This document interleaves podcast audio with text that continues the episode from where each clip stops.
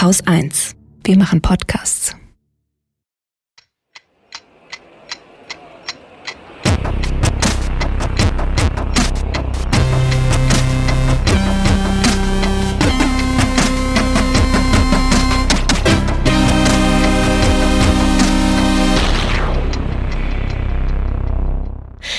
Willkommen zur Wochendämmerung vom 25. Oktober 2019 mit Holger Klein und Katrin Rönecke und ich habe einen Nachtrag zur letzten Sendung. Thema Brexit. Ich wollte mich entschuldigen, und zwar bei allen Beteiligten. Nein, ich wollte um Entschuldigung bitten, sich selber entschuldigen geht ja nicht. Ich wollte um Entschuldigung bitten, dass ich das Thema letzte Woche aufgemacht hatte, obwohl ja eigentlich jedem klar ist, dass nix bei diesem Thema rumkommt. Ich gelobe Besserung und ich gelobe darauf zu warten, dass die Briten lernen, sich selbst den Hintern abzuwischen, was dann wieder auch eine Nachricht wert wäre. Bis dahin versuche ich das genauso zu ignorieren wie du, weil das ist ja wirklich vollkommen äh, äh, totale Zeitverschwendung, sich da noch irgendwie mit zu beschäftigen. Also ja, ja. dabei habe ich diese Woche selber mitgebracht. Och. Äh, aber nur mit einem kleinen Update, damit man weiß, was gerade so passiert ist. Also, mhm. weißt du, ähm, was passieren soll, ist, dass am Dienstag die Abgeordneten des Unterhauses über Neuwahlen abstimmen sollen. Und mhm. diese Wahlen wären dann am 12. Dezember. Das Ganze kommt daher, dass äh, Johnson tatsächlich doch noch um eine Fristverlängerung bei der EU gebeten hatte, was dann auch tatsächlich alle überrascht hat. Also das war ja letzten Freitag so noch nicht absehbar, dass es so kommen würde. Ähm, dem müsste die EU noch zustimmen, aber die haben das auch schon signalisiert, dass sie das bis zum Januar 2020, also wahrscheinlich dann genehmigen würden. Und das war ja wiederum die Voraussetzung, dass die Opposition im britischen Unterhaus gesagt hat, okay, also wenn es eine Verlängerung gibt und wir hier nicht mit einem No-Deal-Brexit am 31. Oktober aus der EU rausstolpern, dann sind wir auch dafür, dass wir Neuwahlen machen. Also es sieht vielleicht ganz gut aus, dass es dann im Dezember tatsächlich Neuwahlen gibt meiner Meinung nach die einzige Lösung, die irgendwie überhaupt noch äh, funktionieren kann. Auch da gibt es natürlich keine Garantie. Und ähm, die Opposition, also die äh, Liberaldemokraten und die schottische Nationalpartei, haben außerdem angedeutet, dass sie ähm, ein zweites Referendum gerne durchs Unterhaus bringen würden, was wieder meine Meinung auch absolut richtig wäre, weil ich glaube, dass äh, die Tories rennen ja immer mit wir müssen den Willen des Volkes umsetzen mhm. durch die Gegend. Und ich glaube, dass es nach drei Jahren und wirklich, dass jetzt die Leute vielleicht auch ein bisschen mehr wissen als vor drei Jahren, als sie das erste Mal darüber abgestimmt haben, vielleicht auch ganz gut wäre, den Willen des Volkes nochmal ähm, ja, zu checken, wie der denn jetzt so aussieht. Also abwarten. Genau. Ja, also ein, zweites Referendum wäre das, das einzig Sinnvolle, was ja. wir machen könnten. Also das aber also mit den Neuwahlen, ich glaube nicht, dass da großartig was bei rumkommt. Also es wird genau so, die werden Neuwahlen machen, dann werden sie irgendwie ein bisschen andere Machtverhältnisse haben und dann werden sie weiterhin mit ihrem unabgewischten Hintern durch die Gegend stolpern. Das, äh, das, ich glaube, ich glaube nicht, dass das irgendwie funktioniert. Es wird in einem Chaos enden, so oder so. Ja. Also äh, wenn die, wenn die nicht von diesem, von diesem Stuss zurücktreten, wird das in irgendeinem Chaos enden. Hm. Also das ist ja. Was ich übrigens sehr lustig fand dann an diesem Brief, den äh, Johnson an die EU geschickt hat. Er hat ihn ja nicht geschickt, sondern es war ja einfach nur eine Kopie äh, des Formbriefes, den das Unterhaus vorher beschlossen hatte, den er nicht unterschrieben hat. Dazu hat er dann noch einen Brief geschrieben, äh, direkt an die EU, in der, in dem er dargelegt hat, warum er das persönlich für eine schlechte Idee hält, das zu verlängern. Definiere Kindergarten. Und, ja, genau. Und noch irgendein Brief. Und Donald Tusk, den ich sehr, sehr vermissen werde. Ich ah. wirklich, Donald Tusk fand ich wirklich super. Donald Tusk hat halt einfach nur, als die Presse gefragt hat, ob das bei ihm angekommen ist, gesagt, ja, er hätte den Brief äh, mit dem Gesuch um Verlängerung erhalten.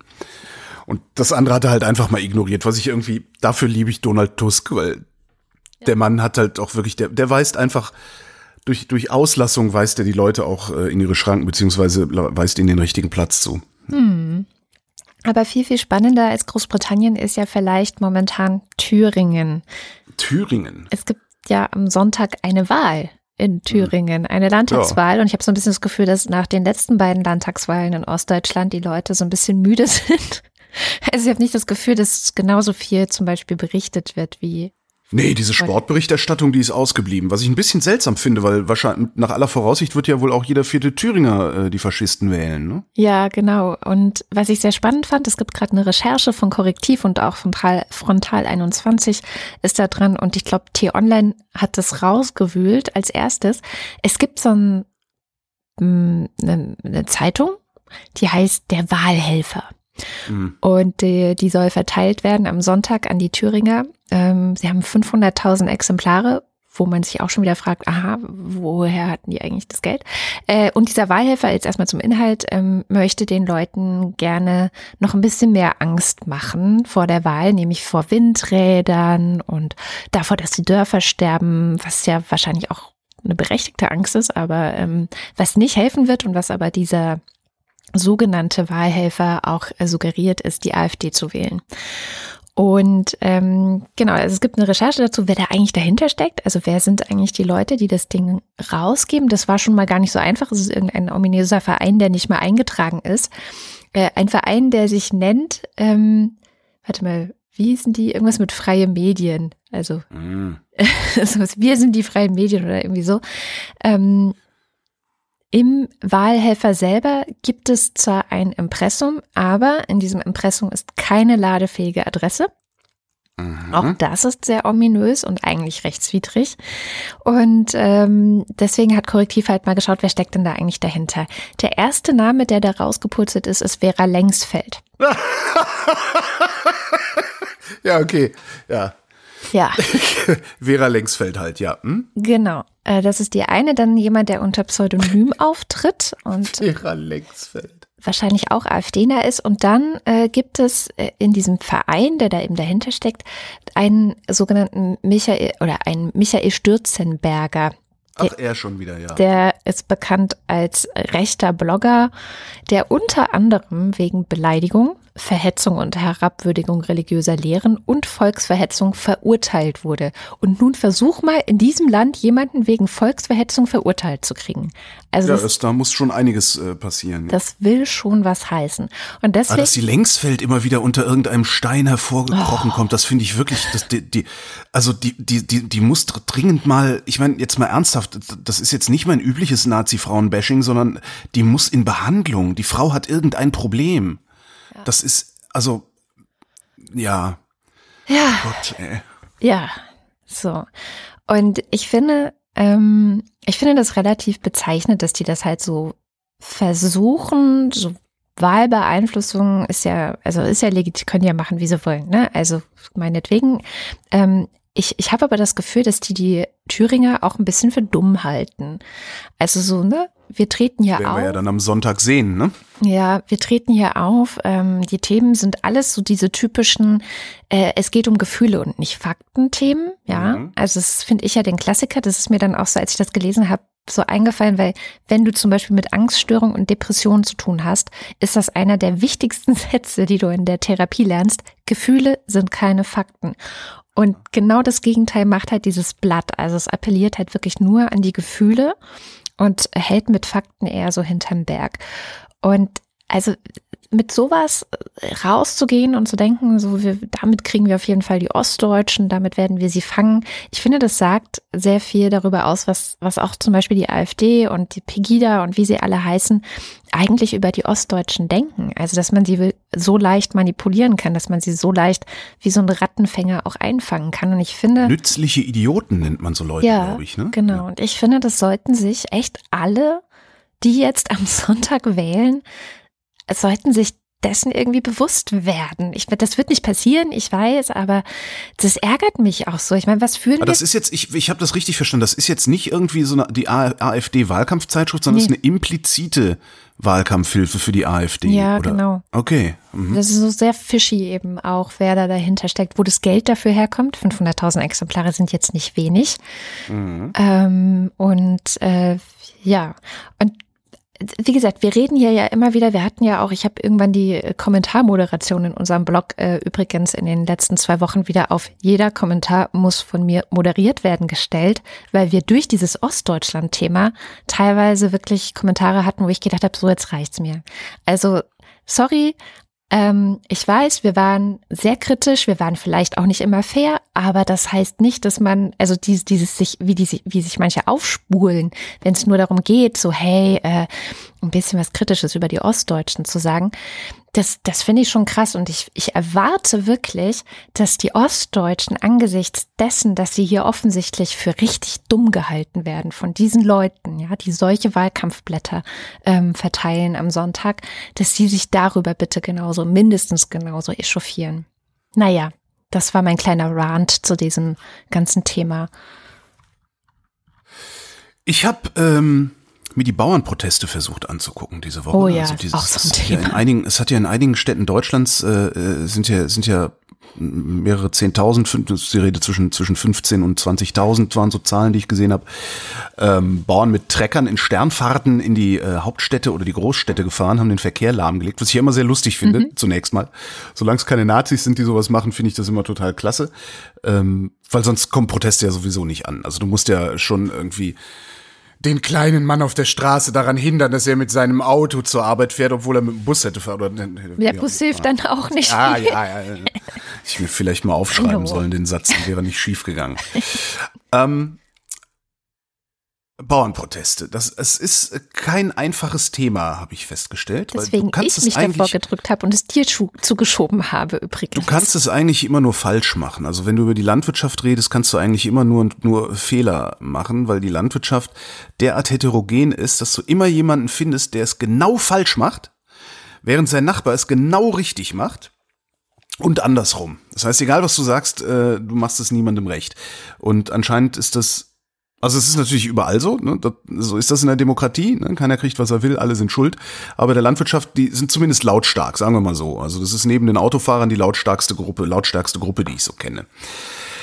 Ähm, außerdem hast du da ein Riesenproblem in der Landwirtschaft. Äh, es vermischen sich da zwei Dinge, die nichts miteinander zu tun haben, und zwar Romantik und Kapitalismus. So. Ich fange mal einfach an. Ähm, es führt übrigens zu keinem richtigen Ergebnis. Das ist auch mal was, was ich ganz interessant finde. Also ich kann mir keine eindeutige Meinung bilden. Was ich ganz lustig fand oder überhaupt ganz interessant zu sehen fand in diesen Protesten ist, ähm, wir haben ja lange keine gesehen. Es ist über ein Jahrzehnt her, dass wir, dass wir ordentliche Bauernproteste gesehen haben. Da ist nicht mehr Günther der Treckerfahrer unterwegs, ne? So mit seinem mit seinem Korthütchen, einem etwas dümmlichen Gesichtsausdruck und einer äh, vollgeschissenen Korthose, sondern da sind ganz normale Leute, dabei. Ja, das ist so so der ganz normale Facharbeiter geht da gerade auf die Straße und das finde ich immer ganz lustig, weil wenn man in meinem Alter ist, dann ist der Bauer, ne, was der Bauer nicht kennt, das frisst er nicht. Der Bauer gilt da immer noch als so ein bisschen so ein dümmlicher, ne, der der gerade mal so bis zum Ende seiner Scholle denken kann, aber darüber hinaus nicht. Und das ist nicht mehr so. Und das konnte man, fand ich, sehr, sehr gut sehen, auch an den Bildern äh, der Leute, die da waren und auch an den Statements, die diese Leute abgegeben haben, dass du es da nicht mit Idioten zu tun hast und, und, und irgendwie ausgeflippten. Das fand ich schon mal ganz gut irgendwie, dass äh, da ein ganz positives Bild der Landwirtschaft äh, rauskam. Jedenfalls, die Landwirtschaft in Deutschland hat Probleme und die Probleme sind vielseitig und die scheinen mir vor allen Dingen daher zu kommen, woher alle Probleme kommen, die wir derzeit haben. Und zwar ist das, die Politik, insbesondere im Bund, hat einfach aufgehört, längerfristige Strategien zu entwickeln. Stattdessen reagiert die Bundespolitik immer nur noch so kurzfristig auf, auf, auf genau so eine Art, dass es gerade noch ruhig bleibt. Ne? So Schräubchen hier, Schräubchen da, ein bisschen drehen, da ein bisschen drehen, da ein bisschen Geld hin, da ein bisschen Geld hin, das Ganze so ein bisschen in Balance halten. Hauptsache, es kocht nicht über, aber äh, eine bessere Idee haben sie irgendwie nicht. Und das sorgt halt für miese Rahmenbedingungen. Was so ein Wort ist, was man immer wieder hört, wenn es um, um irgendwelche Industrien geht. Die Rahmenbedingungen sind schlecht. Beim Autokauf ist es scheißegal wie die Rahmenbedingungen sind, weil ein Auto ersetzte nach fünf, fünf sechs Jahren im Zweifelsfall. Bei einem Trecker ja, oder bei einem Stallumbau oder sowas, da hast du so langfristige Investitionszeiträume von 20 Jahren und mehr, da brauchst du einfach eine Planungssicherheit, da brauchst du Rahmenbedingungen, die sich nicht ständig ändern und die nicht hektisch verändert werden die ganze Zeit. Ja. Man kann gut sehen, äh, was das Problem ist, wenn man sich das Positionspapier, es gibt so zwei, zwei ähm, ähm, ähm, ähm, Organisationen, sage ich mal, die gerade laut geworden sind. Das eine sind die, die diese Demo organisiert haben. Das ist Landschaft Verbindung, nennen die sich. Und gleichzeitig ist rausgekommen Positionspapier der Arbeitsgemeinschaft Bäuerliche Landwirtschaft. Und in diesem Positionspapier steht ganz schön drin, was die wollen. Also die haben es tatsächlich interessanterweise übrigens geschafft, das zu tun, was Landschaft Verbindung, also die diese Proteste organisiert haben, fordert. Das hat die Arbeitsgemeinschaft hingekriegt. Die haben sich nämlich mit NGOs hingesetzt und haben gemeinsam ein Positionspapier formuliert. Mhm. Was ich auch irgendwie ganz interessant finde, dass Land schafft Verbindung genau das fordert und die anderen machen es. Warum können das nicht alle? Aber okay. Nicht ist nur, nur, nee, ist nur eine Ungereimtheit, die ich so unterwegs gefunden habe. Ähm, also das Positionspapier ist ganz interessant. Die sagen nämlich ganz klipp und klar, äh, letztlich, was ihr da macht, führt äh, dazu, dass wir nicht planen können. Das führt dazu, dass wir ähm, nicht genug Geld verdienen. Und ein Riesenstreitpunkt scheint dieses Mercosur-Abkommen zu sein, dieses äh, Freihandelsabkommen mit äh, Südamerika, das dazu führt, dass hier so billig importiert wird, dass die lokalen Bauern, insbesondere die kleineren Betriebe, die Familienbetriebe, äh, nicht mehr in der Lage sind, wirtschaftlich zu, zu, zu arbeiten. Auslöser für die Proteste war äh, das Agrarpaket der Bundesregierung. Da ist genau das Ding drin, Mercosur, außerdem eine Düngeverordnung, Insektenschutzprogramm und Klimaschutzpaket. Wir haben eine Mail gekriegt von Stefan, der ist Landwirt in der Uckermark und äh, im Grunde fasst er das Problem genauso zusammen. Also er, er hat so ein paar Details noch aufgeschrieben, aber eigentlich sagt er nichts anderes als hiesige Landwirte sind eigentlich nur noch in der Lage, als Großbetrieb mit quasi Monokultur nicht nur zu überleben, sondern vielleicht auch irgendwie was für der Rente sparen zu können oder sowas. Und und, und das ist so der Kern der Proteste auch. Also die Bauern vermuten, dass die aktuelle Agrarpolitik eben diesen bäuerlichen Familienbetrieben einfach das Genick brechen wird. Das sagt sogar Greenpeace. Und Greenpeace ist jetzt nicht gerade aufgefallen als Freunde der Landwirtschaft. Ach komm, so, das ne? stimmt nicht. Ich war letztes Jahr für Greenpeace bei einem landwirtschaftlichen Betrieb ähm, hier auch in Brandenburg in der Lausitz. Ja. Und ähm, natürlich haben sie mich aber zu einem Biobauern geschickt. Eben. Ich glaube, das ist das Ding, ne? Ja. Ja, ja und, und äh, Greenpeace sagt natürlich auch, Biolandwirtschaft, alles, alles viel besser, ne? Aber Greenpeace sagt nicht, da sollen die anderen doch sterben gehen, wir machen jetzt nur noch Biobau. Und das ist eben das, was sie nicht sagen. Und das finde nee. ich schon, äh, ja. Äh, das finde ich schon wirklich ziemlich, ziemlich beeindruckend. Also die äh, kritisieren tatsächlich auch, dass die Bundespolitik seit Jahrzehnten im Grunde Agrarpolitik gegen die Familienbetriebe betreibt, zugunsten der großen Industriebetriebe. Und jetzt könnte man da natürlich sagen, ja, ne, so ist halt der Lauf der Welt. Die Manufakturen verschwinden, die Industriebetriebe werden größer und in der Nische entstehen dann wieder neue Manufakturen, was in der Landwirtschaft dann die kleinen nachhaltigen Betriebe, ne, mit ein paar Kühen auf der Weide oder sowas sind. Aber der ländliche Raum ist halt auch wiederum durch nichts so stark geprägt wie durch die Landwirtschaft. Und bei, bei all dieser Modernität, naja, gut, verschwinden halt Industrien. Wir haben halt Kapitalismus. Darf man nie vergessen. Wir, wir leben im Kapitalismus. Wir wollen das alles so. Ja. Bei aller Modernität finde ich, dass wir als Gesellschaft wenigstens mal drüber diskutieren sollten, gerne ergebnisoffen, ob wir lieber in einer Welt leben wollen, wo um die Städte herum lauter LPGs sind, oder ob wir da lieber äh, so glückliche Kühe auf der Weide stehen haben wollen, um jetzt mal ein anderes Extrembild zu bemühen. Andererseits ist es halt ja auch der Lauf der Welt und vielleicht und das ist so ein bisschen mein Verdacht ähm, und gegen den sich da auch gerade gewehrt wird. Vielleicht ist die Zeit des landwirtschaftlichen Familienbetriebs einfach mal zu Ende genauso wie die Zeit der Weber zu Ende gegangen ist, äh, weil letztlich ist so ein Agrarbetrieb auch bloß ein Betrieb, der ein Produkt herstellt. Und wir leben im Kapitalismus und in dem ist kein Platz für eben diese Dorfromantik, wenn die nicht ordentlich Gewinn abwirft. Weil am Ende geht's da halt immer nur um Geld.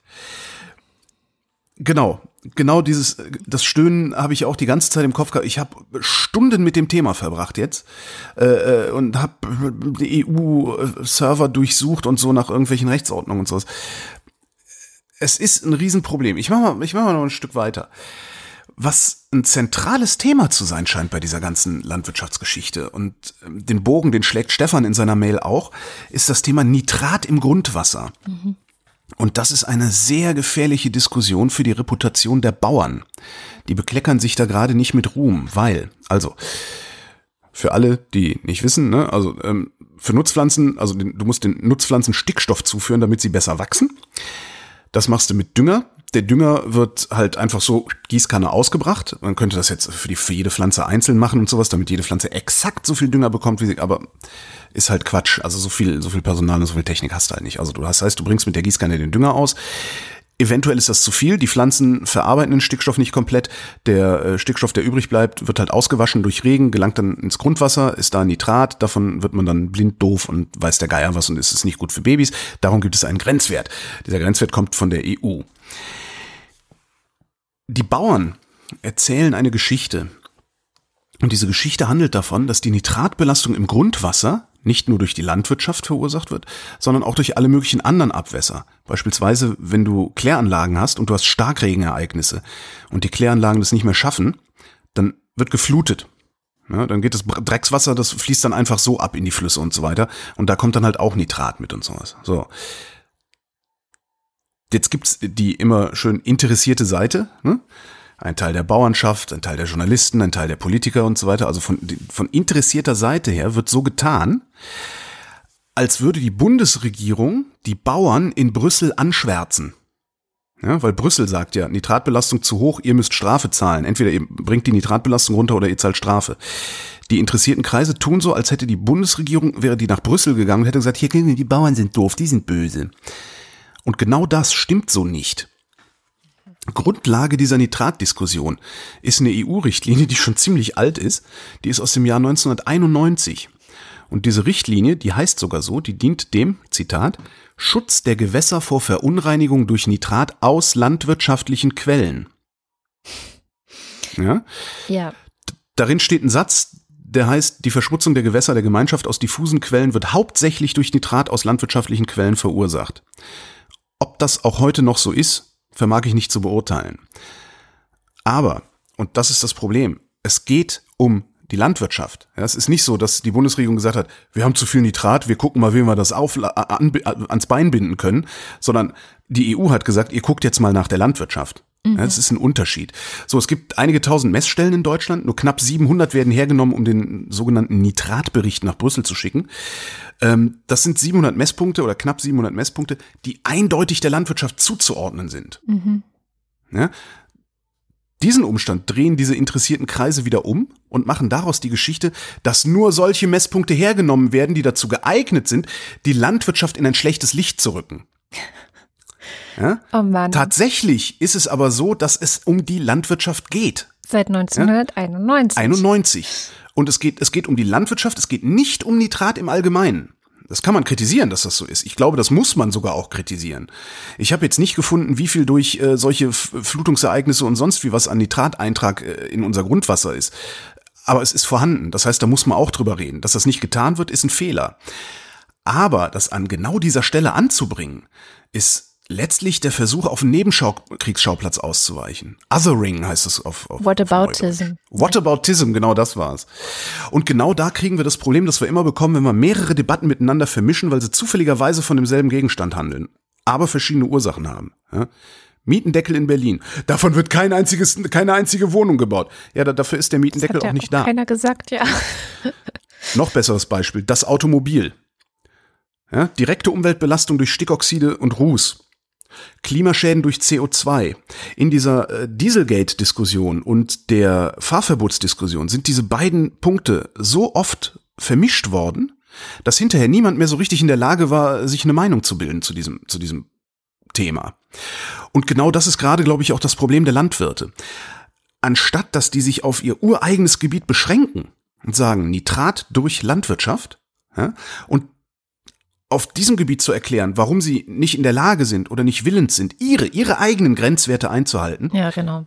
Weichen sie aus und sorgen dadurch dafür, dass so ein mäßig informierter Beobachter das Interesse verliert, weil es zu unübersichtlich wird. Und schlimmstenfalls ruinieren sie dadurch ihren Ruf, weil sie argumentativ unredlich daherkommen, ohne dass sie das möglicherweise sein wollen. Immer dazu gesagt, ich mache hier niemandem einen Vorwurf, sondern es ist mir tatsächlich aufgefallen, als ich das Ding hier recherchiert habe.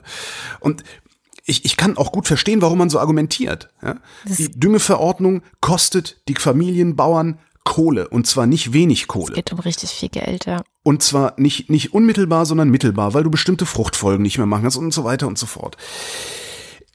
Der Sache tut das aber überhaupt nicht gut. Ja, weil irgendwann kommt einer um die Ecke und sagt, du, das ist doch völlig unredlich, was du da machst. Mit dir red ich nicht mehr, du bist ein Arschlochbauer. Und schon hast du das Bauernbashing, was mhm. gerade auch so ein bisschen rumgeht, wo sie ja auch die, die, die Demo äh, dagegen gemacht haben, gesagt haben, uns wird immer der schwarze Peter zu, zugeschoben. Also die Sache ist, es gibt ein Nitratproblem im Zusammenhang mit der Landwirtschaft. Punkt. Ja. Sollte das nicht stimmen, widerlegt es bitte. Ansonsten bekommt ihr nicht genug Leute auf eure Seite. Das prophezei ich jetzt. Es geht ja noch viel weiter. Gerade bei diesem Nitratding kann man ganz schön zeigen, wie es oft läuft, wenn man mit äh, Landwirten diskutiert. Nämlich, dass man sagt, naja, wir haben hier ein Umweltproblem. Ich fasse jetzt mal mhm, verschiedene mhm, Debatten in diesem Bereich unter Umweltprobleme zusammen. Ja, wir haben ein Umweltproblem, das wird verursacht durch die Landwirtschaft.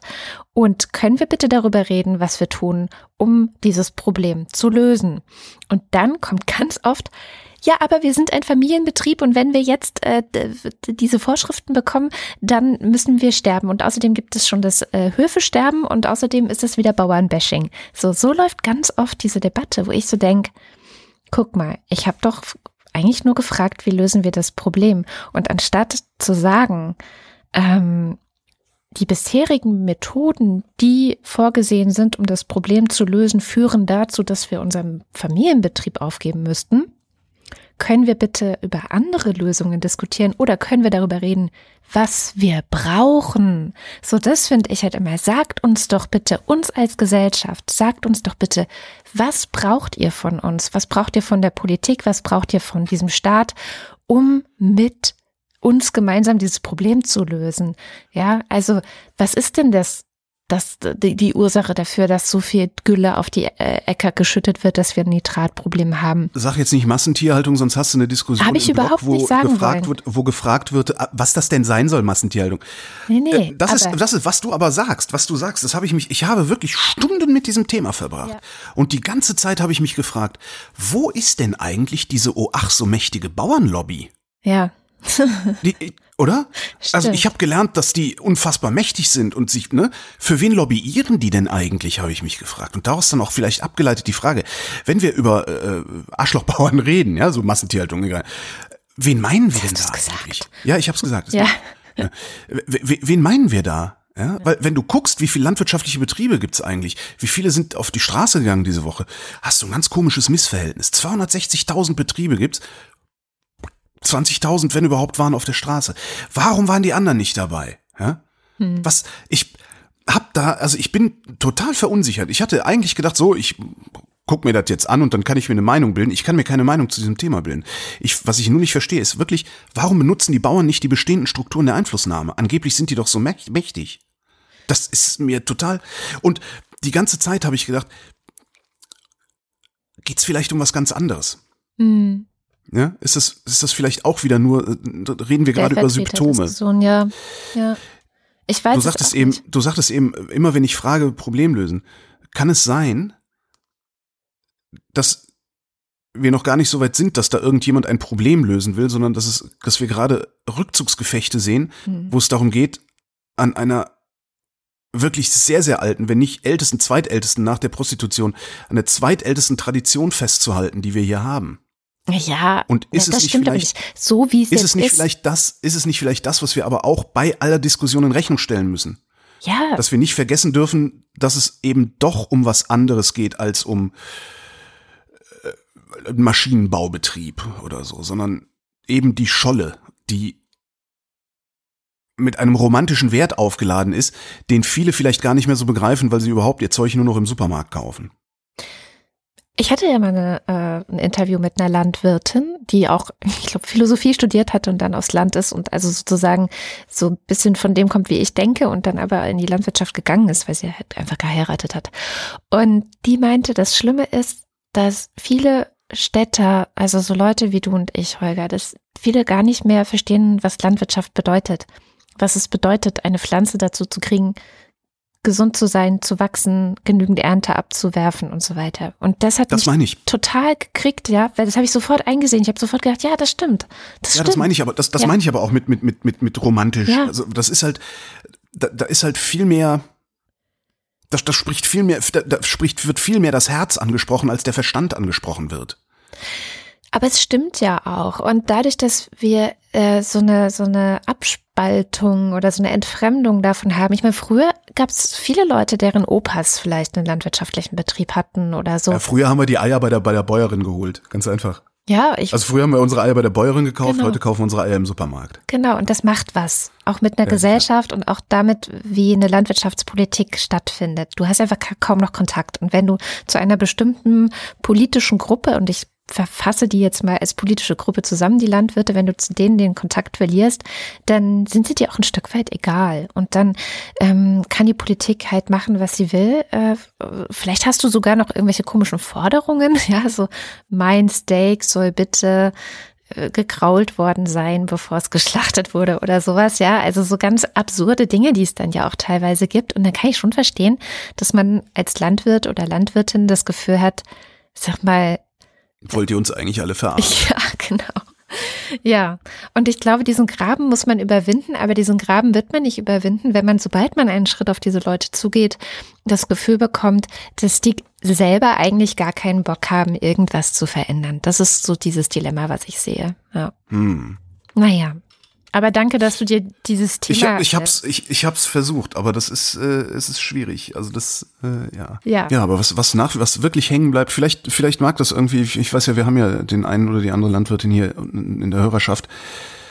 Vielleicht mögt ihr ja nochmal äh, die Kommentare vollschreiben. Also dieses, was ist eigentlich mit eurer Lobby? Also für, für wen lobbyiert die? Lobbyiert die wirklich nur noch für die Agrarkonzerne, die dann hunderte Hektar kaufen äh, und am besten noch zur Hälfte stilllegen lassen, damit sie EU-Subventionen abgreifen können und so? Ja. Und vor allen Dingen wäre die Frage ja, wie ist das eigentlich lösbar? Können wir das Bodenrecht so ändern, dass diese Konzerne das nicht mehr kaufen können? Und wie müssen wir dann eigentlich alle anderen Bedingungen ändern, damit ein bäu- bäuerlicher Familienbetrieb überhaupt noch existieren kann?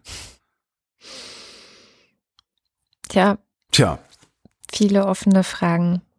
Wir haben übrigens Landwirte unter unseren Hörern, Hörerinnen und Hörern. Das hätte uns nicht geschrieben, der Stefan. Also, Genau, und ich finde das auch super. Also danke. Also danke, dass ihr uns hört und auch danke, dass, dass, dass ihr solche Mails schreibt oder auch auf Twitter ähm, uns anschreibt und so weiter. was mich was mich übrigens auch gewundert hat, ist, ich hatte bei dieser ganzen Bauernproteste-Geschichte jetzt der letzten Tage nicht das Gefühl, als wären die Bios dabei gewesen.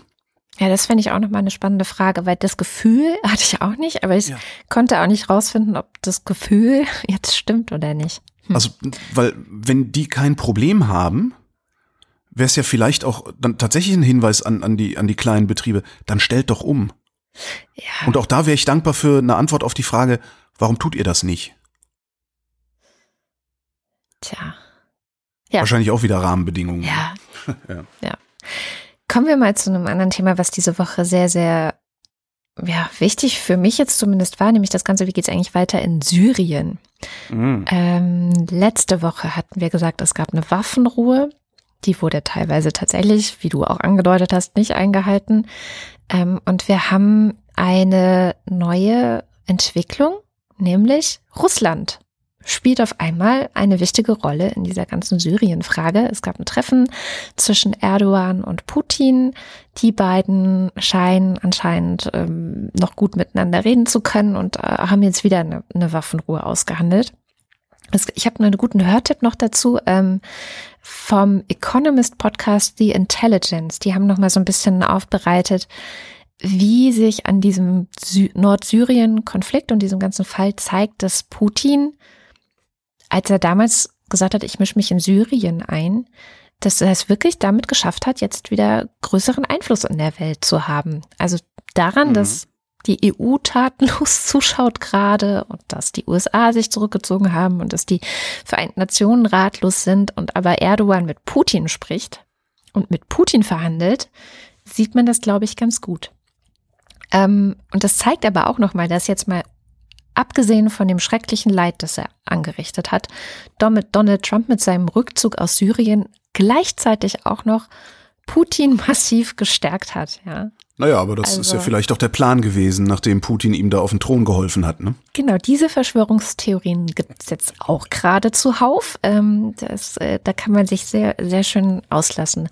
Naja, und es fiel halt diese Woche sehr oft der Satz, Europa schaut tatenlos zu.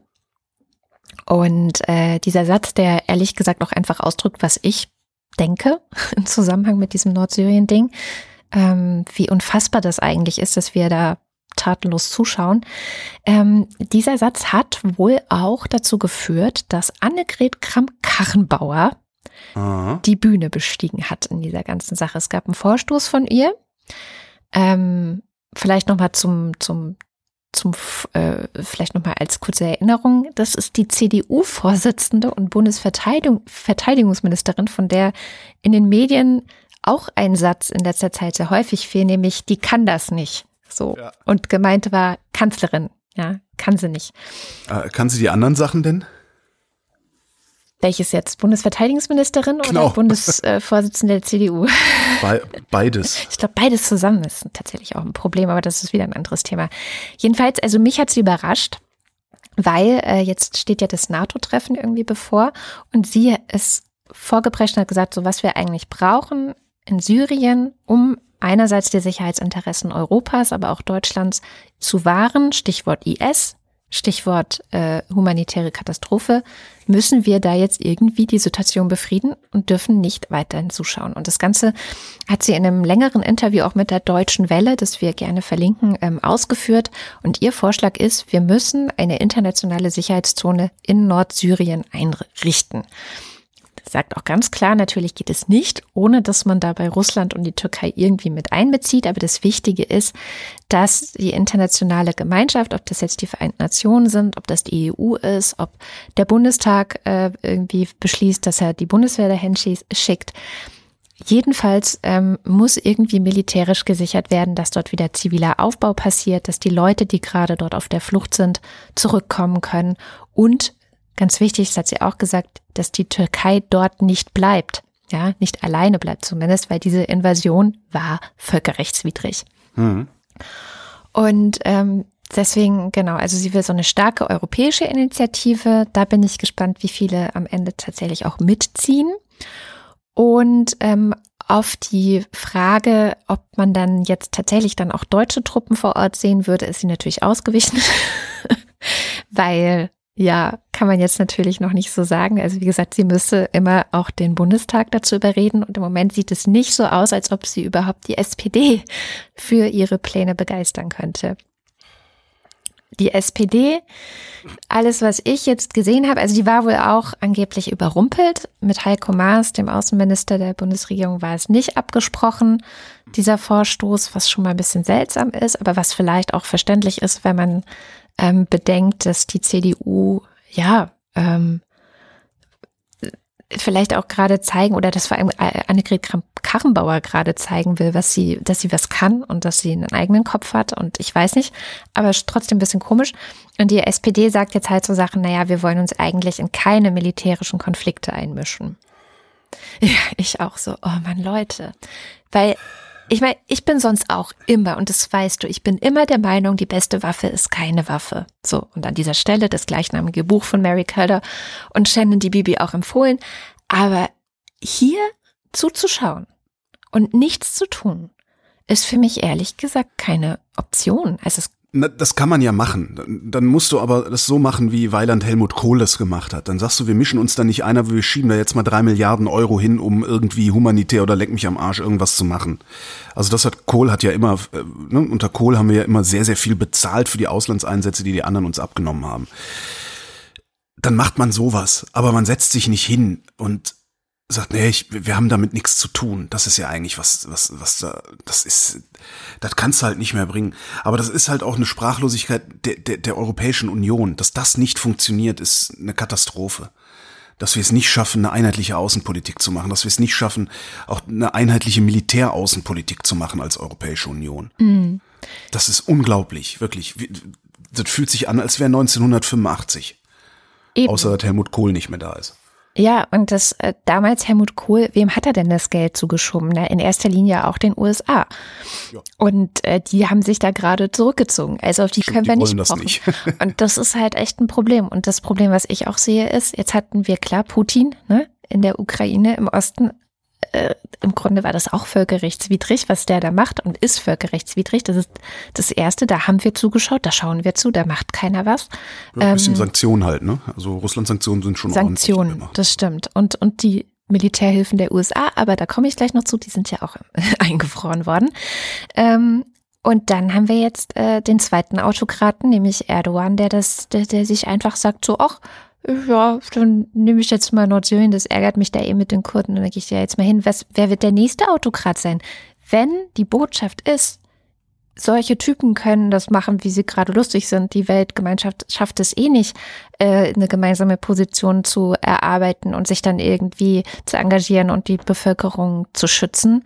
Dann dann ist das nur der Anfang. Also dann, ja. dann, dann geht das jetzt, dann ist das jetzt zu ein zurückgeworfen sein in die Zeit von vor 100 Jahren, als wir gesagt haben so, ach, das Land da drüben, das gefällt mir, da gehe ich jetzt mal mit meinem Militär hin und, und erobere das für mich.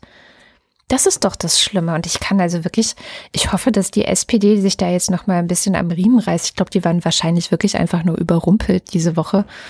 Aber ich, ich finde es unglaublich. Es hat mich jedenfalls sehr äh, gewundert und ich empfehle allen, vor allem den Leuten, die gesagt haben, die kann das nicht, ja? Kanzler, ja. Kanzlerschaft, empfehle ich dieses Video mal zu gucken und mal gucken, ob sie es dann immer noch denken. Kommen ein paar gute Nachrichten hier ähm, aus dem Inland.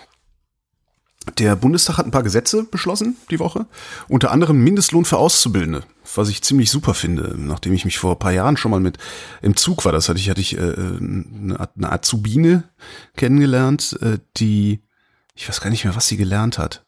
Irgendwas hinten in der Nähe von Frankfurt oder einen normalen Beruf. Ich frage mich nicht, ich weiß es nicht mehr, was es war, irgendeinen normalen Handwerksberuf, die gar nichts verdient hat. Ich sagte, nee, nee, das ist halt, äh, äh kannst halt froh sein, wenn du überhaupt deine Lehre kriegst. Das ist einige Jahre her. Heute ist es vielleicht schon ein bisschen anders, weil wir ja auch, auch Mangel haben, äh, insbesondere in den Ausbildungen. Jedenfalls hat der Bundestag beschlossen, dass ähm, Auszubildende im ersten Lehrjahr mindestens 515 Euro im Monat bekommen sollen. Ähm, und das wird dann jetzt in den nächsten Jahren schrittweise erhöht auf bis zu 620 monatlich im ersten Lehrjahr. Äh, zweiten, dritten Lehrjahr gibt's auch mehr.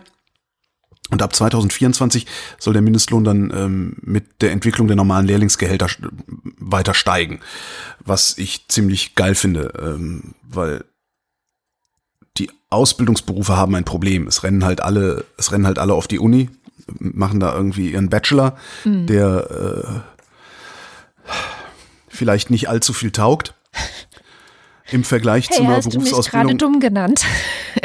äh, nicht dumm, aber unfähig.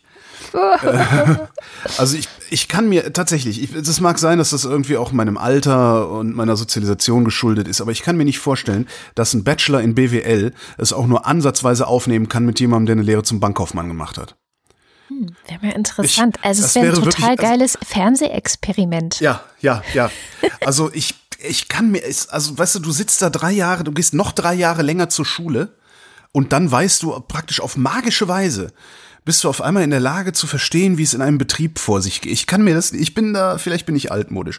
Jedenfalls finde ich das gut, äh, wenn die Bundesregierung die Berufsausbildung attraktiver machen will, wie sie selber sagt, weil ich hier ein großer Verfechter der Berufsausbildung und des dualen Systems, äh, des dualen Ausbildungssystems bin, das wir in Deutschland haben und ich äh, nichts mehr bedauere, als dass ich nie eine Ausbildung gemacht habe ähm, und darum jedem rate, nach der Schule, egal was für einen Abschluss er oder sie hat, erstmal eine Ausbildung zu machen idealerweise in einem schönen Handwerksberuf, ähm, mit dem man überall sein Brot verdienen kann. Das ist ja dann auch noch so eine romantische. Also spätestens in der Midlife Crisis wollt ihr alle Tischler sein. Das garantiere ich euch.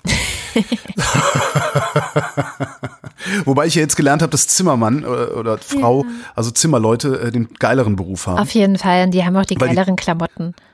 Die dürfen vor allen Dingen Häuser bauen. Oh dürfen Häuser bauen. Wenn du Zimmer, Zimmer, Zimmermann, Zimmer, Zimmerermeisterin bist, darfst du Häuser bauen. Kleine Architekten. Noch ein Gesetz, ähm, da freuen sich die Jüngeren äh, unter, unserer Hörern, unter unseren Hörern. Der Moped-Führerschein ist jetzt ab 15 Jahren erhältlich. Bisher durftest du ja erst ab 16 Moped fahren. Der Bundestag hat es äh, beschlossen, ab 15 darf man Moped fahren dürfen. Was ich ein bisschen seltsam finde, ist, dass die Bundesländer sich aussuchen können, ob das in ihrem Land gilt oder nicht. Was dann zu bestimmt ganz lustigen Momenten führt, wenn dann irgendwie einer aus Sachsen-Anhalt, wo das vielleicht erlaubt ist, mit seinem Moped nach Brandenburg fährt, wo das verboten ist. Da wüsste ich dann gerne mal, wie da die Rechtslage ist. Was ich ganz lustig fand, ist, äh, sie wollen damit die individuelle Mobilität von Jugendlichen ergänzen und bereichern, vor allem in ländlichen Gebieten. Mhm. Wo ich dann gedacht habe, hm, wenn ihr das machen wollt, ja, dann wäre es vielleicht schlauer gewesen, nicht das Alter um ein Jahr zu senken, sondern die Dinger einfach mal um 15 kmh schneller zu machen. Ah. Ja, weil mit 45, ja, Ich, ich weiß noch, wie das früher war. Wir sind früher Mofa gefahren. Offiziell 25 waren natürlich alle schneller, aber schneller als 35 ist auch keins gefahren, wenn es nicht ordentlich frisiert hattest. Da wirst du wahnsinnig von. Und mein, einer meiner Wege war acht Kilometer lang. Und das war schon die Hölle mit so einem langsamen Ding. Und wenn du in der ländlichen Region, wenn du da vielleicht dann auch mal 15 oder 20 Kilometer mit so einem Teil fahren willst, dann willst du nicht, dass das 45 fährt. Tja. Aber wir sind auf einem guten Weg. Blicken wir vielleicht noch mal ins Ausland und zwar mit unserer Kolumnistin Sham Jaff, die ist Autorin des berühmten wöchentlichen Newsletters What Happened Last Week. Legendärer Newsletter. Ja, habt ihr sowieso alle. Also muss ich euch auch gar alle. nicht sagen, wer Sham eigentlich ist. Genau, können wir eigentlich rausschmeißen, weil ihr den alle schon abonniert habt. Und mit Sham gucken wir heute, was ist denn eigentlich in Chile los? Äh, wer ah. die Wochendämmerung schon länger hört und Sham schon so ein bisschen beobachtet hat, der weiß vielleicht, dass Sham Proteste gerne mag. Und in Chile sind gerade Proteste. Das Volk erhebt sich, heißt es, oder Chile ist endlich aufgewacht, äh, so werden die Protestierenden dort zitiert. Also da tut sich gerade ganz viel, aber so richtig übersichtlich, muss ich sagen, finde ich das alles nicht. Und deswegen erzählt Sham uns jetzt mal, was da eigentlich gerade los ist. Ja, zuerst waren es ja die Schüler und Studenten, die meinten, ähm, die haben die U-Bahn-Tickets wieder teurer gemacht. Kann doch nicht wahr sein. Wir gehen auf die Straße, wir protestieren. Und dann hat das gesamte Land sich angeschlossen. In circa 19 Städten des Landes ähm, baut man gerade Frust ab. Seit einer Woche gehen Zehntausende Menschen auf die Straßen und die Gründe sind viele. Steigende Preise, hohe Studiengebühren, zu viel Arbeits für zu wenig Rente später und, und, und. Sie verlangen einfach gesagt eins, wir wollen mehr für unser Geld. Und seitdem, da geht es ein bisschen heftig zu. Also es kommt zu Plünderungen, Bränden. Also man muss sich das so vorstellen. Supermärkte brennen und, und, und Busse. Und ähm, es ist teilweise fast schon ein jahrzehntelanger Frust über die große und immer weiter wachsende Ungleichheit in diesem eigentlichen Musterland Lateinamerikas. Ein Frust, der leider aber schon 19 Tote gefordert hat, fünf, über 500 Verletzte, mehr als 2000 Festnahmen. Es ist eine sehr, ein sehr bewegter Protest. Und er hört auch irgendwie nicht wirklich auf. Der Staatschef Sebastian Piñera, der jetzt erst seit einem Jahr sozusagen im Amt ist oder der letztes Jahr eben ähm, gewählt wurde, hat sich sogar am Dienstagabend beim Volk entschuldigt und gesagt, ich höre euch und ich verspreche Besserung und hat dann eben Reformen angekündigt. Eine, eine, fast schon eine Wende. Er will nämlich die Mindestrente um 20 Prozent anheben, er will Strompreise einfrieren, eine Krankenversicherung für besonders schwere Krankheiten einführen und so weiter und so fort. Aber das Volk meint, das ist, sorry, ist nicht genug. Und äh, der Protest hört am nächsten Tag sozusagen nicht auf. Gestern also zwei Tage nach diesen, nach diesen Ankündigungen, schien es so ein bisschen zu sein, dass, dass einige Supermärkte wieder aufgemacht haben, einige Busse vielleicht wieder fahren, ja. Aber trotzdem ist die Lage noch super angespannt. Und, und die Interamerikanische Menschenrechtskommission verurteilte auch bereits schon ähm, am Mittwoch, ja, da ist zu viel Gewalt auf den Straßen von Seiten der Sicherheitskräfte, als auch die Gewalttätigkeit von Zivilpersonen. Und die UN schaut auch noch sehr, sehr besorgt zu. So, ist eigentlich eine kleine Katastrophe, was da passiert. Aber was kann man denn tun, um diese Katastrophe zu beenden? Also wenn jetzt sozusagen der Regierungschef sagt, ich höre euch, ich gehe auf euch zu und trotzdem gehen die Proteste weiter. Was denkst du, was es braucht? Naja, ich glaube, man muss ähm, unbedingt verstehen, woher dieser Frust kommt. Es ist nämlich so, dass die Wirtschaftsleistung pro Kopf in Chile nahezu fünfmal so hoch ist wie in Bolivien, also im Nachbarland Bolivien oder fast doppelt so hoch wie in Brasilien, ja. Das Durchschnittseinkommen liegt höher als in allen anderen Ländern Südamerikas, Lebenserwartung ebenfalls, also eigentlich von außen gesehen, die Fakten sprechen dafür, dass es denen gut geht. Ist eben nicht so. Das Problem ist ja nämlich das Einkommen und Vermögen in diesem Land sehr, sehr ungleich verteilt sind. Also die Protestierenden beklagen sich darüber, dass nur die Reichen zum Beispiel Zugang zu den besten Schulen haben, die Gesundheitsversorgung vom Einkommen abhängt. Und es geht hier um eine Mittelschicht, die sich um ihre Erfolge gebracht sieht, so die letzten Jahrzehnte. Es ist eine, eine Art, eine, eine Konfrontation zwischen der Mittelschicht und einer abgehobene Elite, äh, die ihre Privilegien so ein bisschen nicht abgeben möchte. Und, und das ist eben, das kommt daher, dass der Präsident, ähm, dass er ins, ins Amt kam letztes Jahr, hat dann nicht äh, versprochen, ja, ich werde jetzt die Ungleichheit bekämpfen in diesem Land. Stattdessen versprach er sogar Steuersenkungen für die Wohlhabenden, ein Zurückdrehen der Bildungsreform. Also da kann man schon mal ansetzen und, und wirklich mal das Ganze in einen Kontext setzen und sagen, ah, okay, daher kommt. Und, und was wir auch, finde ich, für uns vielleicht lernen, naja, den Weckruf hören, Privilegien checken, sie abgeben, sie verteilen. Und ähm, ja, die Tatsache bleibt immer wieder wahr, mehr soziale Ungleichheit führt zu mehr Unzufriedenheit. Ganz einfach. Hier ist nochmal ein Beispiel für alle, die es noch nicht verstanden haben. Ja, Hashtag Mietendeckel. Ja, Hashtag Mietendeckel passt ganz gut. Also ähm, Sebastian Piñera, also der amtierende Präsident, war schon mal Präsident, äh, Anfang der Zehner Jahre. Ich habe es mir leider nicht aufgeschrieben. Was an dem Mann ganz interessant ist, ist, das ist so ein Donald Trump-Typ, also ein Donald Trump-Charakter. Mhm. Der ähm, ist ein erfolgreicher Unternehmer gewesen, äh, hat unter anderem Fluggesellschaft, irgendwas mit Kreditkarten und so. Also hat ein Schweinegeld verdient, ist dann äh, Präsident geworden, hat einen Korruptionsskandal am Hals gehabt hat ihm nicht so viel ausgemacht, weil ne, bei solchen Typen, also es kommt halt von rechts, also rechtskonservativ gilt er. Äh, und, und, wenn rechts jemand korrupt ist äh, und so ein Typ korrupt ist wie bei Trump, dann ist das ja ein Zeichen dafür, wie clever der ist und wie gut der geeignet ist, äh, äh so ein Land zu führen. Das ist so ein bisschen die Haltung hinter, Pin hinter Pinera. Ähm, das Problem in Chile ist tatsächlich, wie Sham sagte, Chile hat aberwitzige Wirtschaftsdaten, ist äh, das stabilste Land da unten auch und ist gleichzeitig ein neoliberales Labor, also es ist ein neoliberaler Musterknabe dieses Land. Also sie sind praktisch komplett durchprivatisiert, dereguliert. Ähm, und was sie sagte, ja, das Geld kommt bei den Leuten nicht an. Es ist ein bisschen wie in der Bundesrepublik.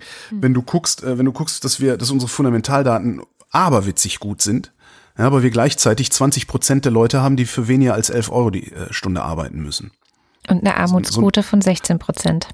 Genau. Und äh, bei uns, äh, wir haben dann halt eben noch diesen ja, Arschlochkapitalismus, den die da in Chile voll laufen haben, den haben wir halt noch gut eingehegt, indem wir sowas haben wie Krankenversicherungen, wie eben kostenlose Bildung und solche Sachen.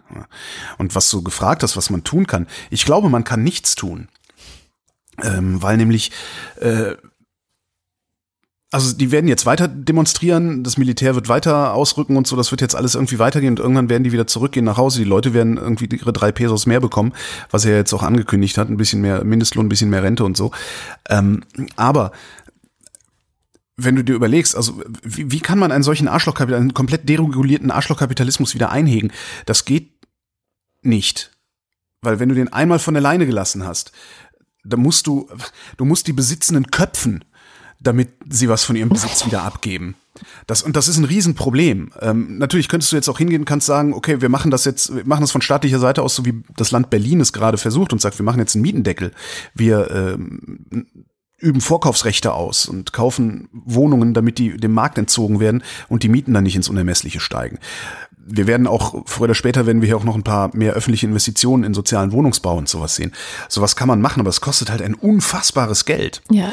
Und ein Staat wie Chile hat dieses Geld gar nicht, weil Chile selbst, also dem Staat gehört viel zu wenig. Ja. ja die können natürlich jetzt die Steuern erhöhen und sowas, aber dann flieht das Kapital halt ins Ausland. Das macht's ja sehr, sehr gerne.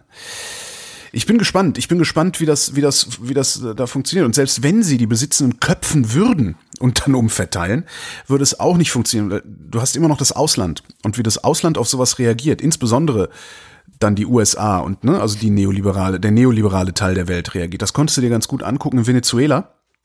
Als Chavez das erste Mal an die Macht gekommen ist, äh, da die Verstaatlichung angefangen hat. Ne? Also in, in Venezuela ist nicht bloß deshalb alles vor die Hunde gegangen, weil dieses Land von Vollidioten gelenkt worden ist oder immer noch gelenkt wird, sondern auch, weil zu Chavez Zeiten äh, Sanktionen von außen gekommen sind. Hm. Das darf man nie vergessen. Also das, äh, ich fürchte fast, dass der Zug für Chile da auch abgefahren ist. Naja. Äh, aber wie es, wie es so ist mit meinen Prophezeiungen, die sind meistens falsch. Von daher ist. Äh, außer bei ja, Donald Trump. du meinst den 46. Präsident der Vereinigten Staaten? Ja. Und wo mhm. wir auch schon mitten im Thema sind, da gibt's nämlich auch Neues. Ähm, der geschäftsführende US-Botschafter in Kiew, also kein No-Name, äh, heißt William Taylor und hat jetzt diese Woche Donald Trump auch noch massiv belastet. Also wir hatten ja letzte Woche schon gesagt, ne, das sieht, aus, sieht aus wie eine Ente, klingt wie eine Ente, schwimmt wie eine Ente. Also es, es gab äh, Anhörungen vor dem Kongress, weil es ist ja Impeachment-Verfahren eingeleitet und da gibt es eben diese Anhörungen und er wurde da eben auch angehört und er hat ein 15-seitiges Statement an alle Kongressabgeordneten gegeben, wo er auch ganz klar sagt, es gab unter Trump einerseits eine formelle und aber auch eine informelle Ukraine-Politik und diese informelle Ukraine-Politik äh, zielte ganz klar darauf ab, die Ukraine dazu zu kriegen, Dreck gegen Joe Bidens Sohn zutage zu fördern und auch öffentlich zu verbreiten. Und ich zitiere jetzt kurz äh, die Süddeutsche Zeitung, die schreibt, alles sei von einer öffentlichen Ankündigung abhängig, habe der US-Botschafter bei der EU, Gordon Sondland, Taylor in einem Telefonat gesagt. Nicht nur ein geplanter Besuch Zelenskis im Weißen Haus, sondern auch die Freigabe der eingefrorenen Militärhilfe für die Ukraine. Also es ging wirklich auch darum, dass Zelensky an die Presse geht und sagt, wir leiten jetzt hier irgendwie ähm, ein Verfahren gegen Joe Bidens Sohn an. Und ich empfehle dazu, weil wir jetzt auch schon am Ende der Zeit sind, zwei Folgen des Podcasts The Daily. Ich weiß nicht mehr, wie die Titel waren, aber die von Mittwoch und die von Donnerstag, weil da stand dann irgendwann selbst mir der Mund offen. Ähm, man kann, also das ist jetzt mein Fazit für diese Woche, man kann nur noch eins sagen. Ich glaube, dass das Impeachment-Verfahren scheitern wird. Die Gründe sind, dass zwei Drittel äh, Mehrheit gebraucht wird und dann also auch Republikaner sagen müssten, okay, wir sind überzeugt, dass dieser Präsident Amtsmissbrauch betrieben hat. Mhm. Das wird nicht passieren, aber damit ist dann auch ein für alle Mal klar, dass die Republikaner korrupte Feiglinge sind, die lieber in Kauf nehmen, dass ein Präsident Amtsmissbrauch betreibt, als den Arsch genau dagegen hochzukriegen. So, und das wiederum könnte vielleicht für die Präsidentschaftswahl 2020 ein wichtiges Zeichen an die Wahlbevölkerung sein. Mal sehen. Wollen wir eine Wette machen? Nein. ich mag nicht mehr. Und damit sind wir auch ein Glück am Ende der Sendung. Und wie immer am Ende der Sendung bedanken wir uns, denn wir sind ein hörerfinanzierter Podcast. Das heißt, eure Unterstützung hält uns am Leben und wie ihr uns unterstützen könnt, das findet ihr auf wochendämmerung.de. Einer der Wege ist über Steady und bei Steady gibt's die Ultras und den Fanclub, die uns besonders viel in den Hut werfen und deswegen lesen wir am Ende jeder Sendung ihre Namen vor und das kommt jetzt. Dins 1. Vor paar Tagen habe ich die Leiche eines Mannes die Treppe hinuntergezerrt und gesehen, da war kein Staub mehr. Also habe ich irgendwie den Flur gekehrt. Filmzitat. Ich weiß immer noch nicht, welcher ich Film. Auch nicht. Marc Bremer. Oliver Delpi. Mathis Derjong. Reto Di Giotto Isolabella. Markus Dietz. Roger Eberling. Christopher Etzel. Andreas Freund. Erik Fröhlich. Die zwei von der FUN-Stelle, FUN-Stelle. Norman Holz. Katharina Höhl. Experte in angewandter Ahnungslosigkeit. Sehr schön. Karo Janasch. Matt Matthias Johansen. Arndt J. Kästner. Ich bin so klug. K-L-U-K. Hätte Holger häufiger hinreißende Histogramme, könnte Katja kontinuierlich klassisch kokette Knipserzeugnisse kriegen. Knorke, kommentieren Moni und Chris aus der Viewfinder Villa. Mostetecki. Dominik Neise. Robert Nieholm. Michael Salz. Jörg Schickis.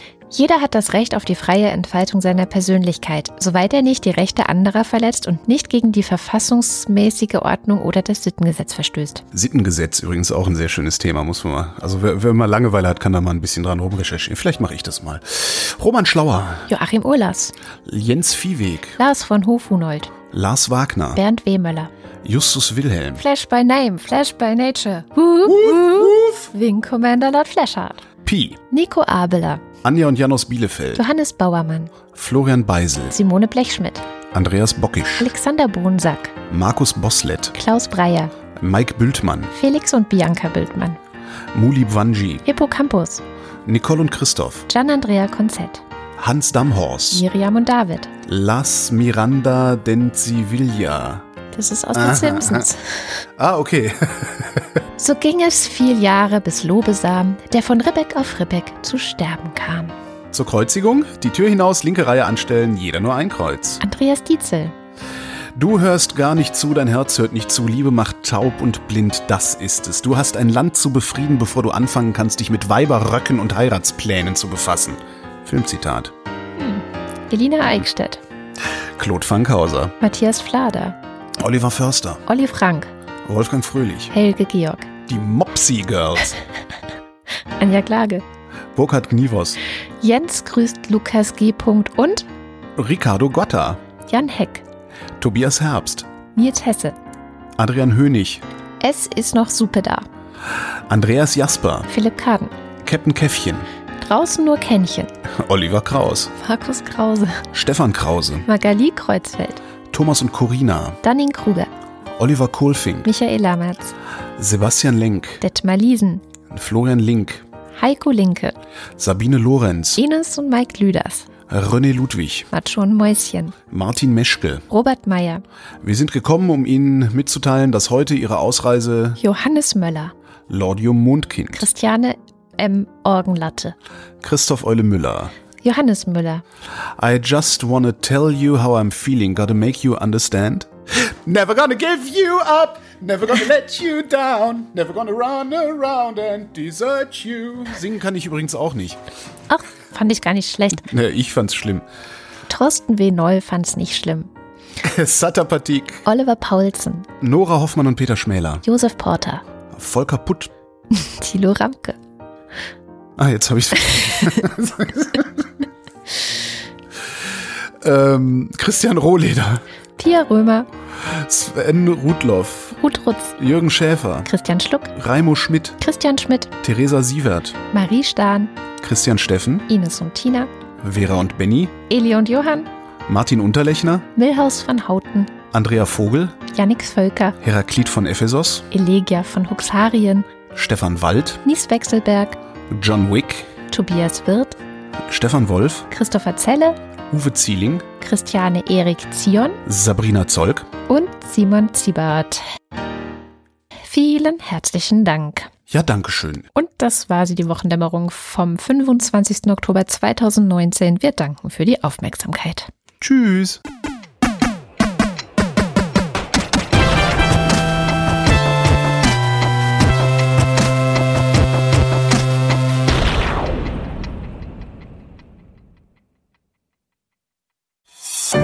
Eine Produktion von Haus 1.